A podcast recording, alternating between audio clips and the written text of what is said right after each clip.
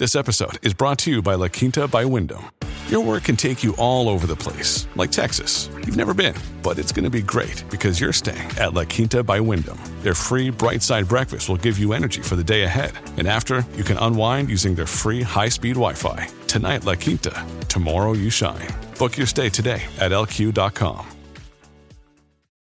At Evernorth Health Services, we believe costs shouldn't get in the way of life changing care, and we're doing everything in our power to make it possible. Behavioral health solutions that also keep your projections at their best? It's possible. Pharmacy benefits that benefit your bottom line? It's possible. Complex specialty care that cares about your ROI? It's possible. Because we're already doing it. All while saving businesses billions. That's Wonder made possible. Learn more at evernorth.com/wonder.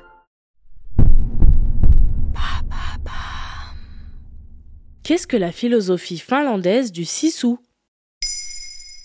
Merci d'avoir posé la question. Ne cherchez pas à traduire ce terme finnois, c'est peine perdue. La plupart des journalistes qui écrivent sur le sujet s'y sont déjà cassés les dents. Le sisu est une caractéristique propre à quelqu'un qui a du courage jusque dans ses tripes, dirait-on. Étymologiquement, le vocable sisu comporte la notion d'intériorité ou d'intérieur. Sa définition est la suivante. Détermination extraordinaire, résolution à faire face à l'adversité extrême.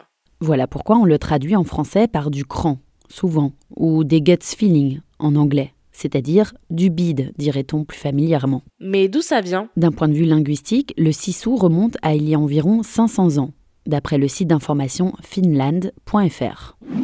La sociologue Emilia Latti a consacré un TED Talk au sujet en 2014 qui a concentré près de 40 millions de vues. D'après elle, il y a un événement récurrent aux recherches relatives au Sisu, c'est l'épisode de la guerre d'hiver.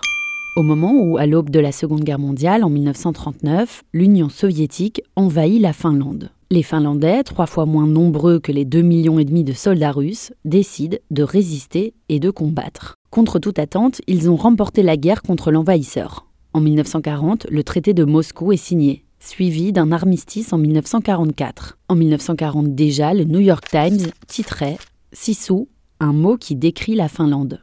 Très vite, le pays s'impose sur la scène internationale par son courage et celui de sa population. L'écrivaine Johanna Nilund a consacré le célèbre ouvrage à ce sujet, Sisu, l'art finlandais du courage, en 2018. Elle y fait figurer plusieurs personnalités finlandaises qui se sont illustrées par un art du sisu, tel que le lauréat du prix Nobel de la paix, Marty Ahtisaari. Il est connu pour s'être activement impliqué en faveur de la résolution de plusieurs conflits internationaux. Y a-t-il des synonymes de sisu en français? Assez peu.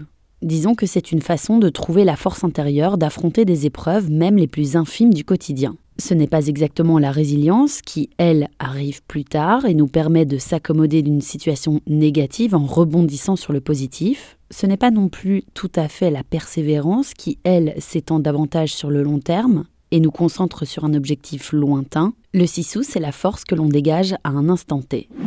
Par exemple, trouver la force en soi d'avoir une conversation compliquée avec un supérieur hiérarchique vers qui faire un pas pour gérer un conflit le CISO est basé sur l'honnêteté et le respect, y compris envers soi-même. Car même en cas d'échec, le CISO nous aura fait faire de notre mieux. Aurais-tu des conseils pratiques pour appliquer cette philosophie? Oui, faire preuve de CISO, c'est par exemple aller au bureau chaque matin à vélo, y compris quand il fait gris ou qu'il pleut. Ou encore se donner le défi de prendre les escaliers chaque fois qu'il y en a. Il peut aussi évidemment s'agir d'entamer un changement radical de carrière, ou de retourner sur les bancs de l'université pour se former à son métier de rêve. Tout cela requiert du courage qui vient de l'intérieur. Voilà ce qu'est la philosophie finlandaise du sisu. Maintenant, vous savez. Un épisode écrit et réalisé par Johanna Cincinnatis. Ce podcast est disponible sur toutes les plateformes audio.